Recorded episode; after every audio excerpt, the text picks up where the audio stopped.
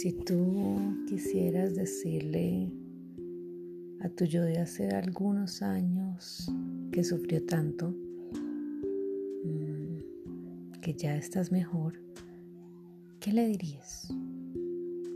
¿Le dirías que todo era parte de un proceso de aprendizaje? ¿Que tu yo de antes necesitaba reconocer que en la vida todo cuanto nos pasa tiene un propósito infinito de amor que va ligado a lo que debes aprender para que tu alma cada día, cada minuto, cada espacio crezca y evolucione y guarde información de crecimiento en los archivos de conciencia.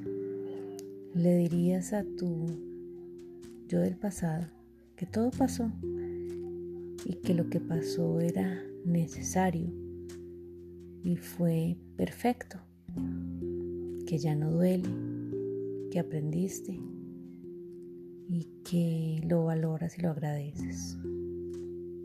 Ese es el mensaje que yo le diría a mi yo del pasado. Y es el mensaje que te invito a que le digas a tu yo del pasado que sufrió, que no entendía por qué le pasaban las cosas, pero que ahora mira con retrospectiva y se da cuenta que ese yo del pasado sencillamente era un ser indefenso que hacía lo que podía con la información que tenía y que todo por cuanto pasó fue lo más maravilloso que pudo haber pasado, porque si eso no hubiese pasado, pues no hubiese evolucionado, aprendido y trascendido.